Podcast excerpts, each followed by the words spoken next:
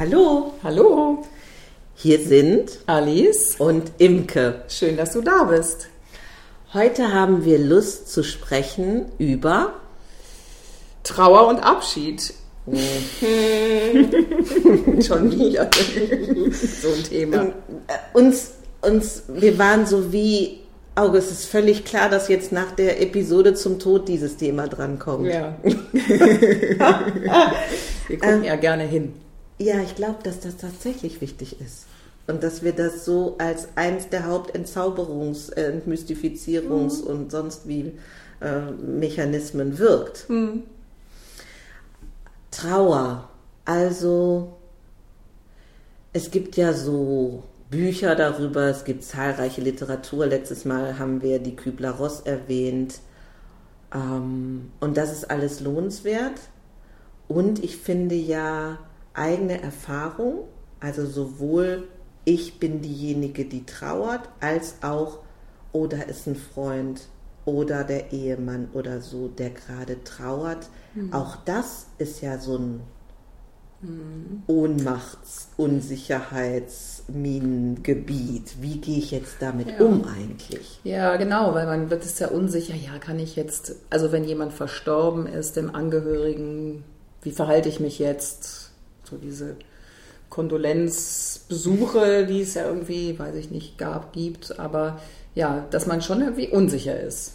Ja, Was und mache ich da? Ja, und, un, und ungewöhnlich habe ich Lust, äh, unser Einfachmachen an den Anfang zu stellen gerne. und zu sagen, nach mal allem, was ich erfahren habe, also selber und im Zusammenhang im, in der Arbeit mit anderen, ist, sei nah an dir dran. Trauere so, wie es dir entspricht. Also das wäre mein Einfachmachen. Also zu sagen, ähm, wenn du laut bist und laut und viel weinst, dann ist das deine Form. Wenn du ganz still bist und wenig Tränen hast, dann ist das deine Form. In aller Regel, nach meiner Erfahrung, wissen solche Menschen ziemlich gut, was sie eigentlich gerade brauchen. Also keine Ahnung, Ablenkung, Körperkontakt, kein Körperkontakt ähm, nette Worte, bestimmte Menschen, alle Menschen eher nicht und so weiter. Und ich, das ist wie so eine Ermutigung, dieses Einfachmachen dieser Woche, zu sagen, trau dich, sei da nah an dir dran und nimm dir den Raum, den du brauchst. Ja, und als Trauernder darfst du halt- darfst du auch Nein sagen. Also hm, wenn du, weil ja, es sind viele Dinge, die dann plötzlich sich verändern, auf einen einprasseln und du darfst einfach du sein und du darfst Nein sagen oder Ja sagen. Ähm, du darfst das machen, was dir gerade, also was du meinst, was dir gerade gut tut. Ja. Das darfst du. Und ich mag auch sowas sagen wie, ah, mein, mein Herz geht so aus zu den Menschen, die jetzt gerade in so einer Situation sind. Und dass ich, dass das einfach eine intensive Phase ist, dieses Abschied nehmen. Das, ich glaube, ich kenne niemanden, der sagt, yay, jetzt darf ich mal wieder Abschied nehmen und, ähm, und dass es da ein großes Spektrum gibt. Also ich weiß, dass es einen großen Unterschied macht. Äh, zum Beispiel die Mutter meines Mannes ist so wie in Raten gestorben. Also über drei Jahre hat sich das so hingezogen, in ihrem Fall über Demenz, dass sie sich als Person wie immer weniger als Persönlichkeit so wie greifbar war.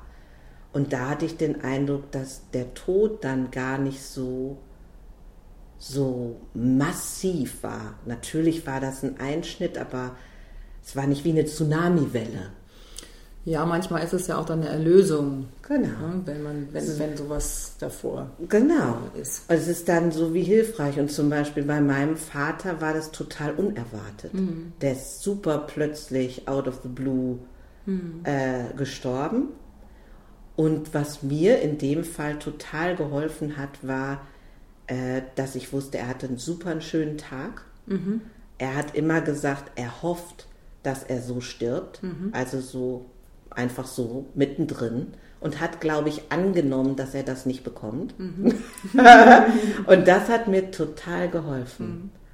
Schön, dass du das sagst, weil ich wollte dich gerade fragen, wie bist du dann damit umgegangen? Ja. Ne? Also wie bist du als das ja, war super hilfreich für mich. Ja, ja, danke. Dass du, also ja. Ähm, das war natürlich ein Schock. Mhm. Also ich war völlig so vor den Kopf geknallt. Und gerade gestern habe ich ein Interview gehört, wo eine Frau aus Amerika von einer Polizistin erzählt hat, mhm. die ein Buch geschrieben hat darüber, weil sie diejenige ist, die den Hinterbliebenen die Nachricht des Todes von einem lieben Menschen bringen muss. Mhm. Und sie sagt, universell hat sie festgestellt, dass es so wie ein Zusammenbrechen gibt, mhm. ob nun doll nach außen sichtbar oder weniger, was ungefähr eine halbe Stunde dauert. Aha, das finde ich super interessant. Mhm. Und dass danach so wie so, das ist wie kollabiert und dann wie der erste kleine Schritt in das Leben in dieser neuen Realität kommt. Und in der Nachbetrachtung, das habe ich gestern gehört und das ist bei meinem Vater jetzt ja fünf Jahre her, war das bei mir genauso. Ich hatte wie so ein Zusammenbrechen und dann ging dieses los, wie sage ich es jetzt den Enkeln, wie machen wir es überhaupt, mhm. wer kommt jetzt wohin, wo, also diese ganzen organisatorischen Sachen. Mhm. Und ähm, nochmal auf diesen Fokus des Hinterbliebenen, was ist denn deine Erfahrung, was gut tut? Was ist hilfreich? Also was mir gerade einfällt, weil du von deinem Vater gesprochen hast und ich, also als mein Vater gestorben ist, was mir gut getan hat, bevor er gestorben ist, mit ihm nochmal ein offenes Gespräch zu haben. Mhm. Und vor allem ihm wirklich zu sagen, dass ich ihn liebe. Mhm. Das hat mir wahnsinnig geholfen. Mhm. Das, das war, also das ist jetzt, und also im Nachhinein habe ich das gemerkt, dass ich froh, also es war alles gesagt. Ja. Wir haben uns alles gesagt. Ich glaube, das ist das größte Glück. Und das ist wirklich, An wirklich, so einer Stelle. Ja, also das habe ich gemerkt, auch mit den, mit anderen, bei anderen Hinterbliebenen, dass es oft ist, dass die sagen, hätte ich hätte ich ja. das gesagt, hätte ich und dann da bleiben, also dann da hängen bleiben sozusagen, hätte ich das äh, noch gesagt. Ja. Das ist natürlich jetzt mehr so die, die Perspektive, bevor jemand stirbt. Ne? Das ja, zu klären. Das stimmt, noch. das stimmt, aber ich nehme an, dass diese Episode ja auch nicht nur Leute hören, die gerade im Trauerprozess ja, sind. Ja. Und ich finde es schon gut zu sagen, was, was sind eigentlich die Dinge, die wir finden, die hilfreich mhm. sind? Oder was haben wir als hilfreich empfunden mhm. in der Situation als Trauender? Mhm. Oder was haben wir von Menschen gehört, was mhm. hilfreich ist? Und für mich kann ich genau bestätigen, mein Vater starb plötzlich und ich merkte nach diesem Zusammenbruch, wie gut. Ich habe weder was, was ich noch gerne gehört hätte. Mhm. Ich habe alles gehört, was ich dringend zu hören brauchte und ich habe nichts, was ich zurückgehalten hätte zu sagen. Hm. Das geht mir genauso. Und denen von euch, die das nicht hatten, weiß ich, dass es auch viele Methoden gibt, über man kann dann noch einen Brief schreiben und je nachdem, wie man das Ganze betrachtet. Ich hatte zum Beispiel auch den Eindruck, dass das Wesen meines Vaters eine ganze Weile noch für mich so um mich war. Und da kann ich jetzt nicht, will ich auch nicht wissenschaftlich klären, ob das meine Einbildung ist oder nicht oder doch.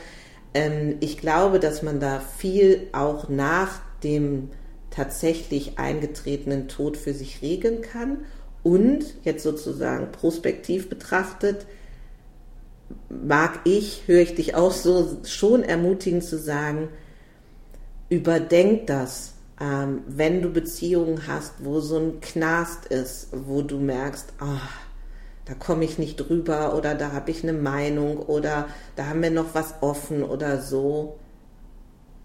Also aus meiner Sicht kann ich nur sagen, ran an den Fisch. So. Ja, ja, es kann halt manchmal schneller kommen, als man denkt. Und ja. dann, ja, das ist ja so dieses Klassische, was man Was man ja manchmal auch sagt. Aber ich finde, da ist schon ein Fünkchen Wahrheit dran. Ne? Geh nicht ins Bett, ohne also Absolut. irgendwie im Reinen zu sein mit deinem Partner oder irgendwie so. Ja, ist schön, wie du das Ähm, sagst. Ja, finde ich schon, dass da so ein Fünkchen oder ein Funke. Auf jeden Fall. Ja. Oder auch wenn man sich verabschiedet oder so. Ja, und was, das wollte ich noch mal kurz aufnehmen, was du sagst mit dem Brief, weil das finde ich auch super, weil ja, es gibt ja auch, es gibt ja auch Situationen, wo man dann auch nicht mehr alles sagen konnte, weil es plötzlich kam oder es sich nicht ergeben hat. Und mit dem Briefschreiben, das habe ich tatsächlich auch gemacht, obwohl ich ja mit meinem Vater im also alles gesagt hatte, habe ich trotzdem noch mal ihm auch noch einen Brief geschrieben und den dann verbrannt und ihm nach oben geschickt. Und das fand ich schon sehr, sehr schön, weil man dann so das Gefühl hat, es ist, man hat es doch noch mal rund gemacht. Ja. Und ich, ja, ähm, mir hat das sehr geholfen, einfach das noch mal nach oben zu schicken. Oder wohin auch immer zu schicken. Absolut. Und ich finde auch so, es gibt ja so, oder früher noch mehr, aber so, so wie eine Verklärung, wenn jemand verstorben ist. Also ich stelle mir jetzt gerade vor, wenn du als jemand zuhörst, der jetzt gerade einen richtigen Konflikt hat mit einem Familienmitglied oder so, manchmal lässt sich das ja nicht richtig kitten. Und es gibt ja auch Menschen, mit denen ist es ganz schwierig. Ja. Ähm, und das auch anzuerkennen. Ich weiß noch genau, mein Vater wollte gerne auch eine kirchliche ähm, äh, Beerdigung und so weiter. Und wir hatten einen Pfarrer oder einen Pastor zum Gespräch da, meine Schwestern und ich, der meinen Vater nicht gekannt hat. Und zum einen fand ich das phänomenal, was der für eine Rede gehalten hat. Und ich fand auch gut, dass er gesagt hat, so, und wir nehmen jetzt eine Schweigeminute oder drei Minuten, wo jeder, der hier ist, gucken kann, im Guten und auch im nicht so Guten, was er noch mit dem Toten, so wie ich sag jetzt mal auf meine Sprache, zu verhackstücken hat. Also so, und das war so ein guter Moment, fand ich. Also auch anzuerkennen und auch in dieser Rede vorher war das nicht eine einzige Lobhudelei. Es war wirklich dieser Mann, der da jetzt von uns gegangen ist, hatte viele Aspekte und auch welche, die es nicht leicht gemacht haben. Und das finde ich auch wichtig als Trauernder, also auch zu sagen, du darfst auch wütend sein. Ja. Äh, ja, Du, du darfst alle möglichen Sachen empfinden. Ja, genau, das, ja, genau, das ist, das ist auch wichtig, weil diese Gefühle kommen ja. Ja, eine ganze Mischung. Ja, und das übermannt einen dann. Und ja, dann ist man auch, man ist auch wütend, weil es ist ja auch dann, ja, empfindet man das als unfair oder warum musste der gehen oder ja, das ist wirklich so und das darf auch sein und auch traurig sein. Also auch immer zwischendurch darf, ist es, geht's mir auch. Mein Vater ist jetzt schon mehrere Jahre gestorben. Und trotzdem bin ich manchmal, wenn ich an ihn denke, werde ich manchmal traurig und dann, ja, bin ich traurig und dann sage ich, ja, schön, dass ich, dass du da warst überhaupt und dass wir eine Zeit, eine schöne Zeit auch zusammen verbringen konnten. Und das hilft mir aber auch, kurz in die Trauer zu gehen und dann aber auch zu sagen, ja, ich äh, verabschiede mich jetzt auch von der Trauer und ähm, mache mein Leben weiter. Und ich, war, ich denke, was mir auch dabei hilft, dass es auch im, mein, im Sinne meines Vaters wäre, weil ich glaube nicht, dass er wollen würde, dass ich jetzt hier sitze und jahrelang ihm beweinen würde. Ich glaube, er würde sich wünschen, dass ich froh bin im Leben. Ja, und so wie lebt das volle, pralle Leben, Ja. hätte mein Vater gewollt. so auf jeden Fall. Ja. Und ich kenne das auch. Also auch manchmal so, dass es mich so anficht. Manchmal gibt es Auslöser, keine Ahnung, Todestage, Geburtstage, irgendwelche auch Anlässe. Ich weiß noch, als meine Tochter dann Abitur gemacht hat oder ihre letzte Prüfung hatte und ich sie da abgeholt habe. Und da war ich so, das hättest du auch so gerne erlebt, gefeiert und auch so dieses Bedauern, dass er jetzt nicht erlebt, wie seine Enkel heiraten oder Urenkel. Und all das, da war ich so betroffen von. Und zu merken irgendwie, das fand ich für mich auch super wichtig, so wie die Liebe bleibt aber in mir. So als ob ich Ja. gar nicht das so, das war dann auf die mittel- und langfristige Sicht für mich jetzt nicht so ein Komplettverlust. So wie, also ich habe wie einen Arm amputiert bekommen oder so. Ja, immer wieder. Es ist bis heute gibt es einen Anteil in mir, der so sagt, ja, glaube ich gar nicht wirklich. So. Und ein großer Anteil ist so, boah, also auch im Nachhinein habe ich viele Dinge noch viel mehr verstanden, was mein Vater für mich und auch für unsere Familie war. Und das war so eine Hinwendung Mhm. für mich. Mhm. Das finde ich auch gut. Mhm. Es gibt aber auch, weiß ich von Patienten, sowas wie eine Erleichterung. So, damit, Ja. damit muss ich jetzt nichts mehr zu tun haben. Ja, es gibt ja nicht nur absolut. gute Beziehungen. Nein, nein, eben, absolut. Und das Mhm. finde ich, ähm, ja, ähm, also habe ich auch in der äh, ähm, Familie auch, ne, wo, wo, wo es ähm, Eine Erleichterung. keine, ist. eine Erleichterung ist. Ja. Und, oder, oder halt auch eine Art, ähm, ja, dass ich auch dann nicht dann daran denke oder das ist ne, so. Und dann, dann ist es auch fein. und wirklich, dass so ein ganzes Spektrum gleichzeitig Ja. da sein kann. Dass man total traurig sein darf und merken kann, boah, ich muss nicht mehr jede Woche zum Heim fahren. Ja. Oder ich habe nicht mehr die volle Verantwortung oder ich muss nicht diese oder jene Last tragen. Würde das Leiden sehen. Ich meine, das ist ja Ganz auch viele Aspekte ne? gibt es davon. Genau, ja. also summa summarum bleibt dieses, alles ist erlaubt, es ist auch Verdrängen erlaubt, es ist auch Pragmatismus erlaubt, es ist Panik erlaubt, es ist auch erlaubt, vorübergehend äh, mal ein Schlafmittel zu nehmen oder, oder, Ja, oder. genau, Und ja. ähm, für die, die wie mit dem Trauernden umgehen, also wenn ich jetzt, äh, mein Vater ist gestorben und mein Mann wäre jetzt mein Begleiter oder meine Kinder oder meine Freunde, aus der Perspektive ist es ja auch oft so eine Verunsicherung. Wie gehe ich jetzt am besten damit um? Spreche ich da was an? Biete ich mich an? Ziehe ich mich zurück? Was ist da wichtig? Und ich glaube, nach meiner Erfahrung ist in diesem, in diesem Moment des Trauerns, jedenfalls in dieser Anfangsphase, ist so diese Echtheit und Unmittelbarkeit. Man ist so wie roh oder schier oder pur oder sowas da. Und deswegen finde ich, sind pure, direkte, einfache Ansprachen auch oft sehr hilfreich. Also wenn man sagt, du, habe eine Suppe fertig, soll ich dir einen Teller bringen? Hast du heute schon was gegessen?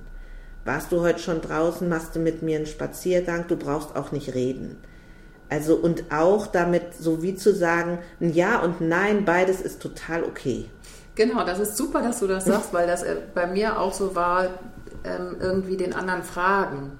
Ja, so, das so, stimmt. Das ist eigentlich die beste- Was er, was er möchte oder auch Ja. nicht möchte und ihm aber auch das Gefühl dabei zu geben, was das, dass das mit deinen Fragen ja auch so ein bisschen, ne, es ist okay, wenn du jetzt auch nicht mich haben, also unbedingt haben willst oder die Suppe essen willst oder nicht die Suppe essen willst, obwohl ich sie dir gekocht habe oder irgendwie so.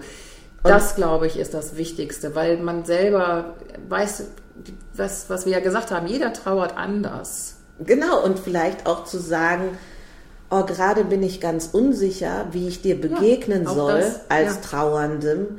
Ähm, und ich möchte dich wissen lassen, ich bin bei dir und mit dir und ich würde gerne was tun. Ja, So, und auch manchmal, und ich glaube, wenn man sich so nähert, dann kann der andere auch sagen, ich weiß es gerade nicht. ja. Und dann kann man gucken, übernimmt man Führung oder so. Ja, oder, oder lässt den anderen einfach dann In dem in. Ruhe und dann Genau. wird er sich schon dann melden. Ja. So, ne? Also ich glaube auch, dass, ja. Ja, es ist wirklich wie so ein Tanzen und ein Ausprobieren und Wohlwollen und auch so ein bisschen mutig sich annähern. Lieber, glaube ich, aus meinem Dafürhalten, lieber einmal mehr mutig sein und nicht die richtigen Worte finden, als so, ach nee, jetzt rufe ich nicht an und dann ruft man drei Tage später nicht an und dann nach einer Woche und dann ist es schon wie verjährt und dann hat man so diesen Anschlusspunkt verpasst. Ja, oder denkt es, ne, dass man dann so den Anschlusspunkt verpasst hat, sozusagen. Ne? Und Ja. ähm, mir fällt gerade noch was ein zu diesen Prospektiven. Ähm, ich würde super gerne mit dir drüber reden, wie du das siehst mit ähm, dem Ansinnen, was man auch hinterlassen kann.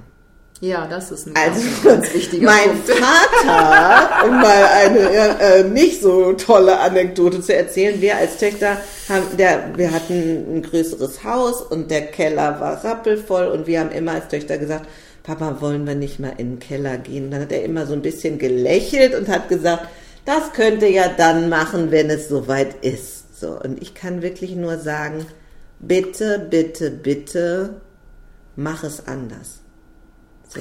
Ja, für, tu es für deine Angehörigen. Ja, also, genau. also jetzt sozusagen, ähm, bevor man selber stirbt, sozusagen. Ne? Was kann ich machen? Was kann ich regeln? Also das mit den Regeln finde ich nämlich ja. auch super, weil das bei uns nämlich sehr, sehr, sehr ähnlich war und ähm, es ist, ich, und ich, ich sehe es ja auch, auch im Krankenhaus habe ich es gesehen, es ist wichtig, wenn viele Dinge schon vorher geregelt ist, wenn man weiß, auf, also was der, der Sterbende gerne möchte. Super hilfreich. Ähm, also das hat, fand ich als Arzt auch wahnsinnig hilfreich, ja. ja, weil ich wusste, er möchte nicht mehr lebenserhaltende ähm, Maßnahmen. Behandlungen, mhm. Maßnahmen haben. Ähm, er, das war, und das ist für die Angehörigen, und das habe ich auch selber am eigenen Leib erlebt, ähm, wahnsinnig hilfreich, wenn man weiß, was man möchte und man also das, das, das hilft wirklich den Hinterbliebenen auch mal darauf zu gucken, was möchte ich, mhm. wenn ich sterbe, wie möchte ich sterben, also Patientenverfügung, gibt es ja mannigfaltige Möglichkeiten, aber mhm. dass man das einmal irgendwie artikuliert aufschreibt oder was, weil das den Angehörigen wirklich, wirklich, wirklich hilft. Ja. Auch ähm, manchmal sind es ja so so ganz so einfache Sachen, also oder einfach, aber so Banken, Bankgeschäften, Vollmachten und sowas in der Richtung. Ähm, und wenn man natürlich als Hinterbliebenen, als Hinterbliebener gerade einen geliebten Menschen verloren hat und dann sich mit solchen Dingen beschäftigt, Super dann blöd. ist man erstmal so noch konfuser. Also ja. So habe ich das empfunden. Ja, und das finde ich auch, auch um Manchmal ist es ja angenehm, so wie eine Beschäftigung zu haben, dass man nicht dauernd mit diesem Schmerz in Verbindung ist. Und wenn das zu viel Raum einnimmt, mhm. dann ist es so schade, dass man für diese emotionale Qualität, die ja auch ein Reichtum beinhaltet in der Empfindung, mhm. zu wenig Raum hat. Ja. So, und dieser unmittelbare Moment dann so wie verstreicht. Das finde ich auch schade und nach meinen Erfahrungen zieht sich das dann so in die Länge. So, es ist dann nicht wirklich ähm, erlebt. So, insofern finde ich großartig, wie du das auch so pragmatisch angehst und ähm, auch, weil ich ja finde, es gibt ja so viele Erbstreitigkeiten. Mhm. Und es ist halt viel einfacher, wenn es eindeutiger gelöst ja. ist weil dann kann man sich immer noch aufregen und Sachen ungerecht finden und was weiß ich nicht, aber man die, muss nicht in der aufgeladenen Situation sich über solche Belange auseinandersetzen. Mhm. Das finde ich auch super hilfreich. Klar kann man auch nicht unbedingt alles bis ins kleinste Detail nee, planen nein. und so, aber das war, das denke ich auch, dass das ganz, also dass es hilfreich ist. Also kenne ich ja. auch Fälle, da haben die Verstorbenen ganz klar ihr Erbe verteilt bis zum letzten Ring. Und aber dann war jeder wusste, was er, was er bekommt und dann war auch fein. Was natürlich nicht heißt, dass man trotzdem ne, sich auch streiten kann und es trotzdem dann auch wieder ne, Unklarheiten gibt. Aber es gibt schon mal eine Richtung an und das okay. ist, glaube ich, sehr hilfreich. Ja. Und ähm, was wollte ich jetzt noch sagen? Irgendwas war mir noch eingefallen. Hm, Komme ich jetzt gerade nicht drauf, kommt vielleicht wieder. Ja.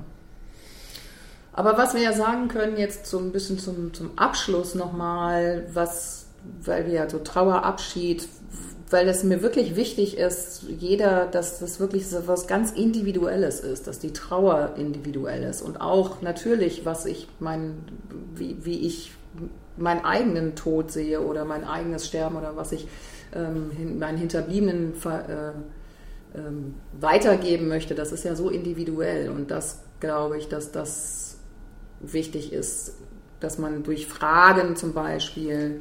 Gut, das war das genau. das wollte ich nämlich sagen, super. Ähm, die Gespräche vorm Sterben also zu gucken, kann ich mhm. meine Eltern fragen?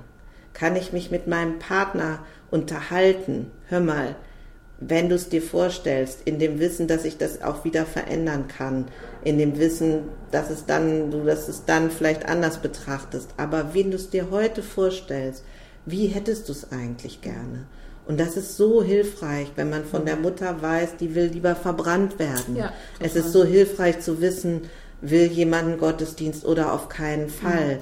Ähm, vielleicht, also und da ist ja vielleicht auch die Persönlichkeit unterschiedlich. Manche planen das ja bis ins Detail von, ich will die Musik hören, ich will die Blumen haben und so weiter. Also das war jedenfalls für uns als Geschwister immer so diese Ausrichtung, wie mag es Papa jetzt wohl am liebsten gehabt haben. Das war bei uns auch so. Ja. Ganz, und das hat wahnsinnig geholfen. Ja. Also das war, das hat wahnsinnig geholfen. Ja. Okay. Ja, Dann küren wir jetzt noch die Helden der Woche. Und wir hatten so das Bedürfnis, wirklich auf dich, auf die Menschen gegebenenfalls zu schauen, die gerade in so einer Situation sind. Also, wie aus aktuellem Anlass gibt es natürlich auch Menschen, die Menschen verlieren im Zusammenhang mit Corona. Das ja, möchte ich an dieser Stelle Auf, ne, auf jeden Fall. Und das, ähm, Ich mag das total gerne äh, sagen, äh, um jetzt nicht so lapidar zu sagen, ja, es sind ja, sterben ja hauptsächlich die Älteren. Für jeden, der da jemanden verliert, egal, und ob es nun an Corona ist oder an was anderem, geht mein Mitgefühl einfach zu dir. ja, So, und ja, es ist eine intensive Phase und nimm dir alles Recht der Welt für all das, was du meinst zu glauben, was dir gut tut. genau. Zu das- brauchen, wollte ich genau. sagen. Ja, Alles, was Zeit, du meinst zu glauben. Zeit nehmen, Ja. was, was, was einem gut tut. Ja, Offen, man darf offen und ehrlich sein, unbedingt. was man möchte, was man nicht möchte. Ja. Und auch, dass man das Gefühl hat, man hält es vor Schmerz gar nicht aus.